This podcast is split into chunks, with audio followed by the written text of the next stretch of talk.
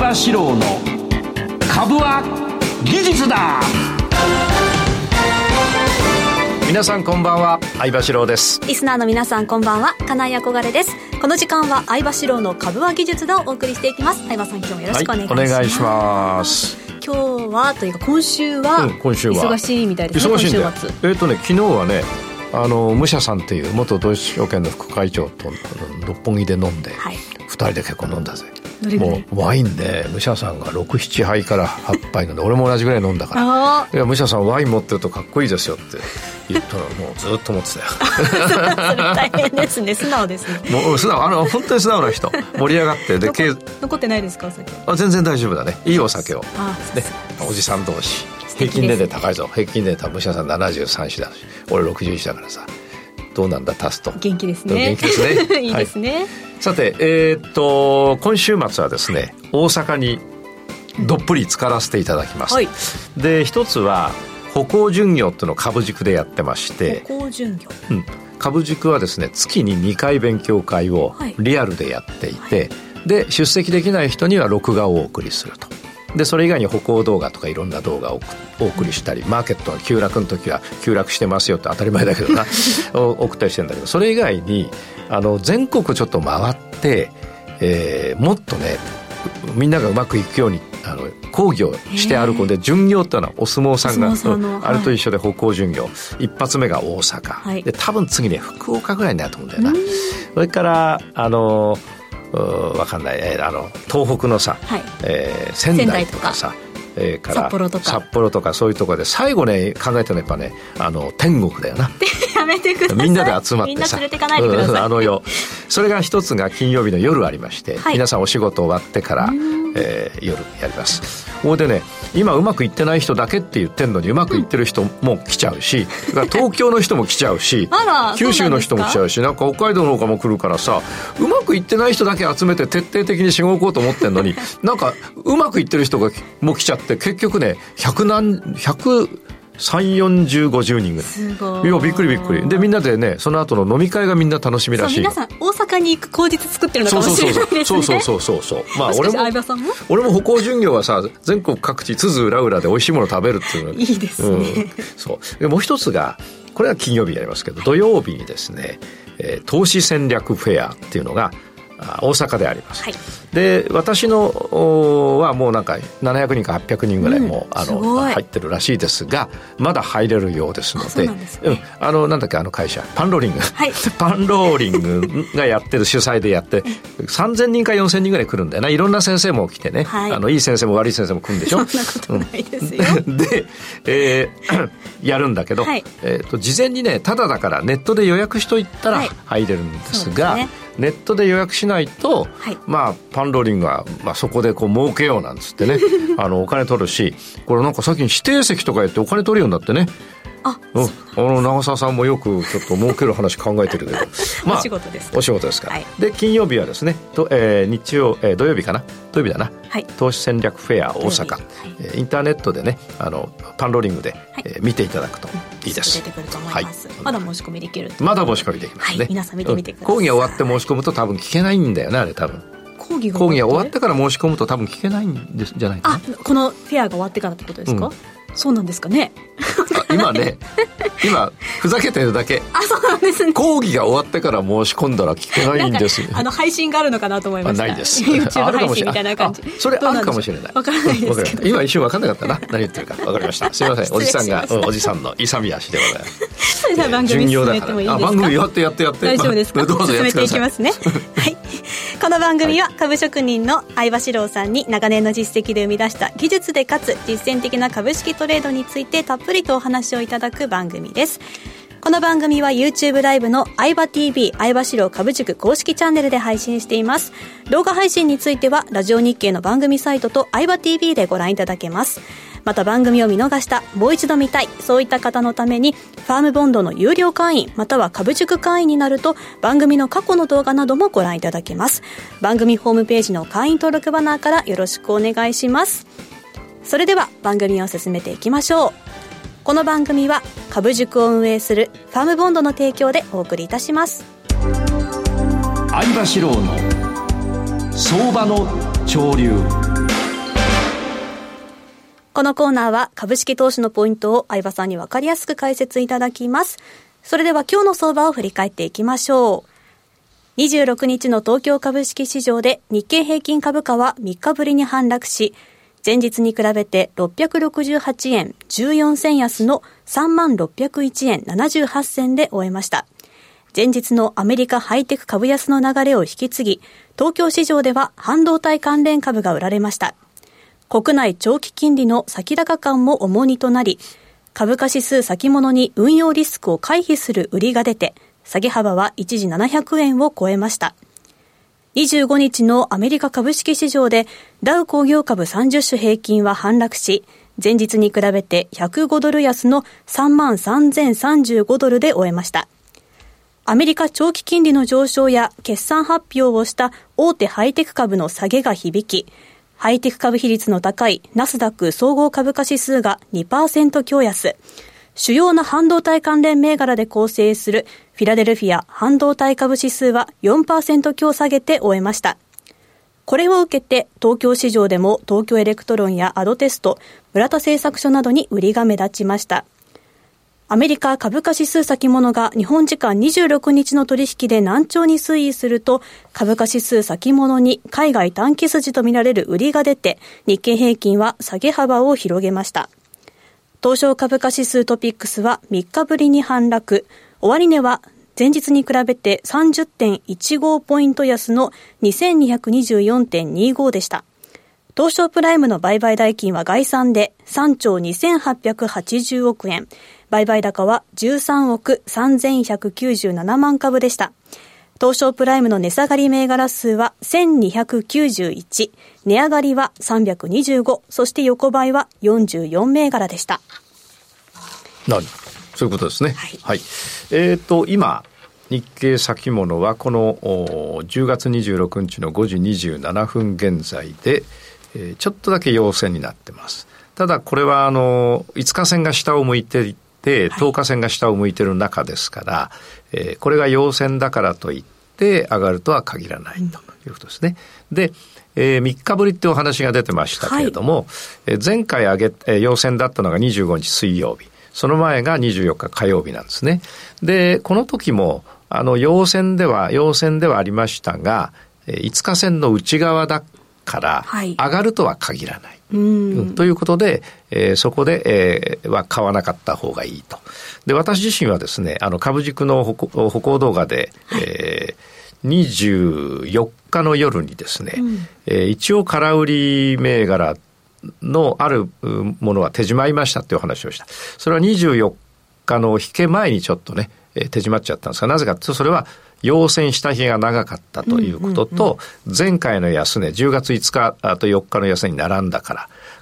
だけど、空売りを手締まったからといって、はい、えー、買いを入れます、入れ入れるわけではありませんよという話を熟成の皆さんにしてます。えー、それは、あの、売りが儲かったらどこで手締まったっていいわけですよ。はい、だけど、手締まった時が次の上昇かではないわけだから、そこで手締まって一呼吸を置いてと。その時私の気持ちとしては、うんと、24日に下髭、えー、長い下髭要線だから一旦は、まあ、下げ止まった。と読んだんです。そしたらその読み通り翌日25日は陽線になりました。はい、ただ25日の陽線は5日線の上に出たわけではありませんから、完全に出たわけではありませんし、緑は下がってるわけだから、うんうんうん、えー、当然下げを予測していましたと。はい、で、えー、昨日のニューヨークが結構下げたのと、日経が朝方下げたんで、今朝ね、えー、10銘柄ぐらい売りを入れた。全部3000株。うん、大した金額ではない。全部で1億円ぐらい。だけども、あのー、で、今朝、今朝の寄り付きで全部売り入れたんだ。はい。1億円分ぐらいね。それで、えっ、ー、と、朝車迎えに来たのが10時半なんだ、10時15分なんだけど、はい、えー、車で今日合気道行ったんだけど、はい、合気道行くまでの車の中全部手締まっちゃった。えー、つまり、朝寄り付きで3000株ずつ、売りを入れ、1億分入れて、1銘柄じゃないでしょ、十数銘柄、1入れて、え合気道、うち正常で、合気道、新宿だから、あの、なんだ、えわずか30分か40分のうちで手締まったけれども、それでもね、結構まあまあ、あの、うんうん、みんなで飲み行って、どんちゃん詐欺できるぐらい儲かった。で、たまにそういうことをやります。要するに、あの、前日のニューヨークが下げて、東京が下げて、でも、ニューヨーク下げて東京下げたからって、下がるとは限らないんだよ。だけど、雰囲気的には下げると。読んだ。なぜならばこれ緑が下見て赤が下見てるから。はい、やはりその2本のせいなんですね、うん、そう。で、この2日上がったんだけどなんか弱いっていうところ。はい、そういうこともやりますから、えー、じゃあこれ俺今何言いたかったんだろうな。俺は儲けたって話か違うな。まだだから買いではないんだよね。うん。じゃあ売りかっていうと本数が1、2、3、4、5、6、7、8、9、10、11本だから、売りで入れて17本いくんだったらいいんだけど、ちょっとわかんないよね。はい、日経先物はね、わかんないね。で、わかるのやった方がいいですね。で私、私今日やった十何銘柄ってわかりやすいやつ。例えば、うんうん、日本電産とかね、これは売りを入れました。はい、えー、これは後のコーナーで見ていただこうと思います。日本電産ですね。うん、で、えー、次にですね、えー、原油をそろそろ、はい、うん、もう俺手も手締まっちゃったから言っちゃ言いますけど、はい、えー、原油は今やらない方がいいところに達してますね。はいえー、ずっと青と紫が平行で上げてきて、うんうんうん、ついにね、青がこう横ばって下向き始めたんですね。はい、と紫と青の間にロウソク足が入る。つまり、えー、30日線と50日線の間にロウソク足が入ると、ちょっと上がったらちょっと下がる。ちょっと上がる。ゴニャゴニャする。で、ゴニャゴニャすると、買買ってもさ、はい、また下がっちゃうし、うん、売ってもまた上がっちゃう。ここはやらない方がいい。いうん。で、次にこれ、下半身になるとこれダブル底だから、はい、ちょっと上がるんで、下半身になったところがちょうど85ドルより上で下半身になればいいんだけど、赤の上に緑があるからね。うん。これうまく赤と緑を一緒に超えてくれる陽線、ダブル下半身が出たら、多分これちょっとは上がると思うから、はい、そこは狙ってもいいかなと。牧田さんの牧田さんの、さあ牧田さん、牧田さん喜んでるよ。で、コーンをすごい金額入れてたんだけど、はい、これは今ね、下がってきちゃったからね、あの、ヘッジが入ってスクエアになってます。というとこですね。あの、下値が切り上がって、はい、青の上で動いて、紫の上で動いて、うんうんうん、こう飛び出した時は結構な利益だったんだけど、はい、ちょっと500ドルで上髭つけたもんだから、あの、スクエア、えー、売りと買い同じにして今ここまで来てますから、ここはこの前の安値だから割らないで復活すればもう一回ちょっと売りヘッジを減らして、えー、買いを入れてみようかな、次の下半身でね、はい、見ようかと思ってますが、えー、やっぱこの500ドルの上髭のとこで買いだけ全部手締まってノーポジにすればよかったなと思ってるけど、まあ金額でかいからね。それ陽線の後上がんなくて下がっちゃったんですね。うん、陽線の後下がっちゃったんだ。うん、それなぜかと俺500ドルぴったりいったからだ。うん、だからそこをちょっとね、そこをちょっと見逃したかな。うん、あ、500ドル、5000ドルか。ごめん。5000ね。うん。5000だよな、これ500かな。まあまあいいや、500だよ、うん、そこですわ。で、それからですね、なんだっけ、為替か。為替。為替、はい。俺はドル円で言おうと思ってること、あなんだと思う？今はやりにくいややめよう。やめようということですよ。うん、ただね、これ150円40銭まで来てますから、はい、今度は何が心配されるかと、あの、介入だよね。うん、うん、介介入、だから、買ってて儲かってるんだろうけども、買ってる人は、あの、値上がり幅と、スワップポイントで儲かってるんだろうけど、うん、いつ上からバシッとやられるか分かんないから、ね、やらない方がいい。はい、で、そこで、えー、なんだったら、えー、なんだっけ？えー、えー、えー、EU、ユーロ、ユーロ。D、USD だっけ、はい、USD の方がいいんじゃないかっていう話を、えー、してましたが、はい、えー、そこはちょっとね、今んとこうまくいってなくて、これダブル底なんだけど、はい、そのさっきのコーンが下がったところでやっぱり下がってるんだよね。同じパターン、ね、同じパターンなんで。で、これ多分、初めてむら、抜けたんだけど、初めて紫行ったから一回下がるんで、ここはやっぱりもう、俺もスクエアになってんだよね。今ちょっと苦しい。うん、苦しいけど、まあ別にスクエアだから問題ないけど。で、この後ね、こうやってぐじゃぐじゃ、線が集中してるでしょ？はい、線が集中してると、ぐじゃぐじゃ乱高下するから、ただ抜けた後、その後はね、抜けると動き出すんで、はい、そこを狙っていきたいなっていうふうに考えてます。もう一回言うと、今、その、ユーロ USD は、はい、えー、確かにダブル底で飛び出したけど、紫まで行った。その後紫に当たって下げてきてますと。で、今、紫、えー、青と緑と赤が、この集中してますね。5日線と、5日線、10日線、30日線が近づいてるから、はい、ここはちょっと乱高下すると。だからちょっとスクエアで逃げていて、えー、前の安値を割らないでまた下半身が出た、出た時とかですね。はいえー、はちょっと上がる？上がっていくんじゃないかと思います。で、これもうちょっと下げ、前の安値割ったら売りを多くした方がいいかなっていう感じですね。で、最安値は割らないだろうから、この中の範囲でやるんじゃないかっていうふうに考えてますね。で大きく触れるまで見定めて待つのもありかもしれないですね。うん、そうだね。うん、だからそういう時もあるんだな。俺ね、一一時期ね、先週、先々週、先この3週間ぐらいね、はい、もう毎日ガンガン儲かしたの。今日もこう、今日もこう。で、今朝はほら、さっきの十数銘柄、はい、約20銘柄ぐらい十数銘柄で儲かったけど、そうなるとね、今度この、為替と、えー、先物の方はね、また動かなくなっちゃったから、そうするとね、なんかこう、なんか心が少しまだこう、あれあれなんで決めきれない感じですね。そう、うん、と俺は、こっちもできたらもうパンパン剤なんだけど。そういうもんなんですか、ね、そういうもんなんです。ただ、動かないところに来てるから、それはなぜかっていうと、移動平均線が離れてなくて集中してるから、はい、それは方向感がないので動かなくなっている。でも、その後は必ずどちらかに触れるはずなんで、うんうん、やっぱりちょっと肝に銘じたのは、集中してくるところであまり手を出さずに、集中してるところは見て、抜けた方に手を出そうかなっていうふうに、ちょっと改めてね、反省し直した感じ。はい、まあでもスクエアでや入ってるから、マイナスにはなってないというところですかね。はい。はい、あとは次のこう、まだ時間まだ大丈夫まだ大丈夫ね。あとなんだっけ？なん金か、ゴールドね。あ、ゴールドだよな。ゴールドはですね、えー、っと、見ていきますと。この番組で、あの、抜け、えー、下半身だから、はい、抜けたら買いだって言ったのが、えー、この、えー、いつ言ったかっていうと、10月4日の水曜日に言ってんだよね。確か。もう。うん。で、その後の、えー、10月6日には下半身になったから、まあ番組で言った通りだ。で、翌10月9日月曜日に飛び出したわけだけど、これ窓開いたから買わなかった人がいるみたい聞いてみると。うん、窓開いちゃったから一回下げてからと。でもね、一回下げた、下げたっていうのはこの10日の陰線、コマ。これは下げてはないけど、はい、このコマの後抜けたらここは買っていい。というふうに認識し直し。それでも十分。十分です。それから、えー、月火と下げたんですね。はい、ずっと上げてきて、で、月火と陰線で水曜日戻したんで、そこは買いです。要するにパンあのパンプカットが緑と赤が平行で上がってる中、2日下げて戻したから、戻したの見たら買いです。ただし、だいぶ本数いってんですね。1、2、3、4、5、6、7、8、9、10、11、12、13、14、15、16だから。はい、えー、もう買うのは遅い。水,、水曜日、もう買うのは遅い。水曜日、うま、えー、買った人はもうそろそろ一回手締まって、はい、あと上がってもいいやというふうにした方がいいかもしれないね。うん、そうですね。美味しいところだけ取れる、はい、美味しいところだけ。ですね。そうです。ありがとうございます。以上、相場志郎の相場の潮流でした。株は技術だ投資の提言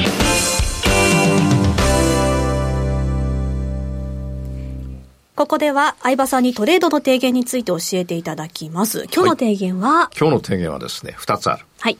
このところの下落で、マイナスが膨らんでいる人は、どこを見直せばいいのか。うんなんかこう、胸にぐさぐさっと来てる方いらっしゃるんじゃないでしょうか。うもう一つ、はい、どうしたら今プラスになっているか。これも、もうまさに。まさにこれなんかちょっと小学生が素直に考えた、あの、お題かなっていう感じがして。わかりやすい。で、今日はこれを言いたくて、さっきの、ほら、日経だとかゴールドとかドル円とかを結構気合入らないで喋ってたでしょ。そんなことないですよ。あ結構、あの、気合入ってない。気合入ってないですか、入ってない。ここからこれ、こっからだから、このために今日来たわけだ。わかりました。うん、じゃあ行きましょう。行きましょう。はい。えー、今、このところの下落だ、今日だよな。今日結構やっぱ大きく下げた。はい、さっき言ったように日経が600円だか700円だか、下げてるとは結構な大きな下げなわけですが、今マイナスになっている人の特徴。はい、これはどういう特徴かというと、マイナスになりがちな人っていうこと。早く本題入ってください。はい、ワークマン、持ってきましたよ。ワークマンを今、憧れちゃんに見ていただいてますが、ワークマンはガンガン下げていて、9月からずっと下げてんだ。はい、ところが、10月の中旬に横ばいになって下げ止まったんだね。それはなんで急に横ばいに？これは買う人が多かったからじゃないか。で、売る人が減ったからだよ。いや、そういうことなんだよ。これ分かんないんだ。ああ、そういう、うん、決算がどうとかそういうことじゃなくて、おそらくこれ4400円っていうところでしこりがあって、これ10日ぐらいもう下がらなくなって、はい、えー、ここで買った人がいたとする。そしたら、えその買った人は、その後ですね、10月17日ぐらいに大きく、その、よ、ずっと下げてきた横ばいを割ったんだから、はい、ここで買ったのは、手じまう、いわゆるロスカットするか、はい、えここで買ったのが100株としたら割り込んだんだから、売りを200入れて買いを100にするとか。本当は買った理由が消滅したんだからこれは売るべきなんだよ、ここはね。そしてよ、この翌日陽線だけど、その後だって緑と赤がずっとさ、下向いて下げてるんだから、それはもう買う理由はないから。ないですね。うん、だからもう売りしかない。うん、だからワークマンで今損をしてる人は、はい、えー、一つはね、このアイバリュー知らない人は、だいぶ下げてきたからかそろそろ上がると思って買ったという非常にこう、雰囲気ものです。雰囲気もので持ってた人が今マイナス。はい。えー、どうぞ、リスナーの皆さん、胸に心を、心を当てて手を当てて。もう一つね、相張りを少しかじっていただいたら、多分10月の前半から中盤までの横ばいで、はい、えー、仕込みの買いを入れたと。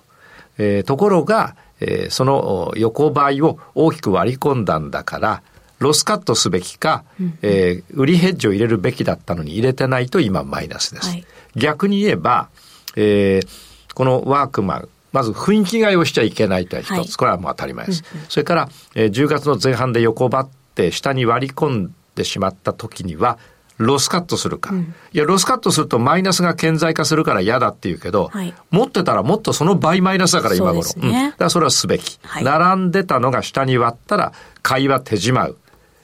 か、売りを入れるか、はい、あるいはスクエアにするか、あるいは売りを多くて買いはそのままにするか。そうするとマイナスは顕在化しないので、で、下げれば下げるほどプラスになると。つまりワークマンで今マイナスになっている人はそういう理由です。はい、えー、それから、まだな、ちゃちゃちゃちゃっていうまで大丈夫だな。はい、次は日産自動車。日産自動車が今マイナスになっている人は、えー、10月の前半の下半身で買って、で、そのまま逆下半身になったのに持っていると、今マイナスです。なんで持ってるんでしょう？ということだよな。でも多分自分がやっても持ってんだよ。で、それはマイナスになる理由っていうのは、はい、あ持ってる理由っていうのは、はい、一度買うとしっかりプラスになるまで手じまうとマイナスが出るのが嫌、マイナスが顕在化するのが嫌だから、上がるまで持っちゃうんだよ。あるいはそろそろ上がる、そろそろ上がる。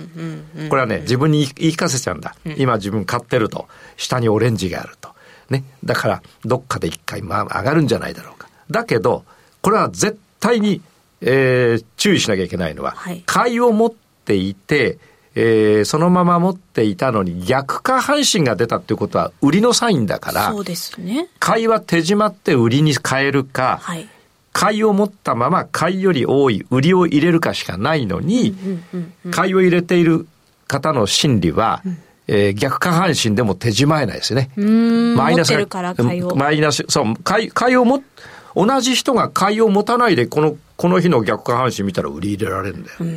ということだから、まず買いをお持ちの方はですね、逆下半身を見たら必ずえー、スクエアにするか、はい、あるいはロスカットをして売りを入れるか、はい、えー、ロスカットして売り入れる方が、えー、心理的には非常に難しい。だから少なくとも買いと同じだけの売り、あるいはちょっと多い売りを入れて、で、ちょっと多い売りを入れたのに上がっちゃったらどうするんだったら、それは抜けたんだから、えー、売りを切って買いを出すで、売りを切って買いを出したら下がったらどうするんだって、そこはそういう場面でやらなきゃいいわけです。そういう場面っていうのは、この日産のように線が集中しているところですね。はい、次行きましょう。はい。また、ちゃちゃちゃちゃ。はい、48分まで大丈夫。はい、ニデックってのあります。はい。これは、どういう会社かっていうと、ニデック。そのまま。これは元日本電産ということですね。はい、で、えー、日本電産で、今マイナスを、これ実は俺売り持ってて、今朝寄り付きで売りを入れて、えー、合気道行くまでの。あ、そのパターン。その手締まったんだよ。うんうん、これ結構儲かったよ。うん、うん、それで、えー、今、ニデックでマイナスを食らってる人っていうのは、一つは、こんなに下げたんだからそろそろ上げるだろうっていう雰囲気外だよ。はい、これは確実に今マイナスです。で、赤の内側で陰線だから買う理由はない。うん、むしろ売る理由満載です。そうですね。えー、したがってぜひね、えー、皆さんで、えー、5日線が下を向いていて、その内側にろうそくがあって陰線の時は、はい、それは絶対に買ってはいけない。うん、うん入れるなら売りです。そうです、ね、そうしたら今、日本電産ウハウハでしょう。そっか、冷静に見ればわかりますけど。そね、それから、えー、じゃあもう一つあるね、えー、10月の16日ぐらいに、5日線赤が緑、横ばった緑の上に出て陽線になったから、はい。うんうん、これいよいよ上げると思って買った人が、はい、えー、そのまま持っていて、えー、10月の20日ぐらいに5日線があ緑、10日線を割って陰線が出たのに、はい、前に下半身で買った売り、え買いを持ったまま、うんうん、えー、逆下半身が出たのに持ってたと。はい、これやるべきことは、下半身が理由で買って、その後に逆下半身になったんだから、はい、買いをロスカットして売りを入れるべきなのに入れてない。少なくともロスカットすると実現のマイナスが出るから、えー、それを避けたければ、買いを1000株持ってたら売りを1100 少なくとも持っていれば今プラスです。はいということ同じだよな、理由はな。そうですね。その10月16日あたりのよ、うん、下半身で買うっていう選択は合ってるんですか、うん、まあ、あの、なくはないね。ただし、あの、青が下見てるから、まあ、いろいろ吸ったもんだ、あるなと。予測すれば、2、3日後の上髭陰線で一回切っといて、また上に飛び出したら買おうって思った方がいいやな。うん,、で、何もない人は、ここの、なんていうの？お物別れ。青と緑の物別れ。はい、えー、5日、えー、線が、えー、緑を割ったところだとこれ売りなんだけど、ここで売り入れられないんだよね。今見たらここで売っとけばよかったと思うけど、はい、その日にね、売り入れられるようになるには、ちゃんと相張りを信じて、赤が緑割ったし、上はね、逆パンパカなんだから、はい、しかも並びを割ったんだから、これ絶対売りなんだよ。はい、俺入れてるから、相張りって俺自分で考えたんだからさ。ここをね、ちゃんと信じられるようにならないといけないから、ね、信じられるようになるには、チャートたくさん見て、このパターンってやっぱりね、8割、9割やっぱり下がるんだと。はい、だからこれはもう入れてみようと。はいで、下半身になっちゃうようだったら、ロスカットするか、買いヘッジを入れればいいんだからと思って、やっぱり入れてみるべきなんだよね。はい、ということで、ちゃちゃちゃちゃがもう始まるよね。あと1分ぐらい。うん、あと1分。で、これ、伊藤園。はい。今、マイナスを食らってる人は、おそらく1週間ぐらい前の下半身で買って、はい、その後逆下半身が3日前に出たのに、えー、ヘッジを入れなかったか手締まわなかった。うん、そうするとね、今いくつかの銘柄見てきたけど、集大成するとね、全部一緒だよ。全部一緒。うん。今、今、マイナスが膨らんでる人の特徴は、はい、全員が下半身で買ったものを持っていて、はいはい、逆下半身が出たのに、ヘッジを入れられなかった。あるいは、えー、ロスカットできなかった。えー、そし、それが原因。あるいは、値頃感でこんなに下げたんだから、うんうん、えー、そろそろ買ってみようって買っちゃったけど、そこは赤の内側に陰線なんだから、相場流じゃ買う場面じゃないんだから。そうですよね。そう、それでもう全員がそうですね。うん。前回のこの放送でも伝えていただきましたけど、うんはい、下半身と逆下半身はかなり確率が高い、はい、高いわけです。それを信じて、はい、1個それで動いたら、うん、その次のまでね、うん、来たってなれればいいんですけど、うん、難しいです、ね、難しい。でももう心に刻もうな。そうですね、はい、ありがとうございます、はい、以上株は技術だ投資の提言でした。この番組は株塾を運営するファームボンドの提供でお送りいたしました。この後の YouTube の延長配信も引き続きお楽しみください、はい、いではきます。株は技術だ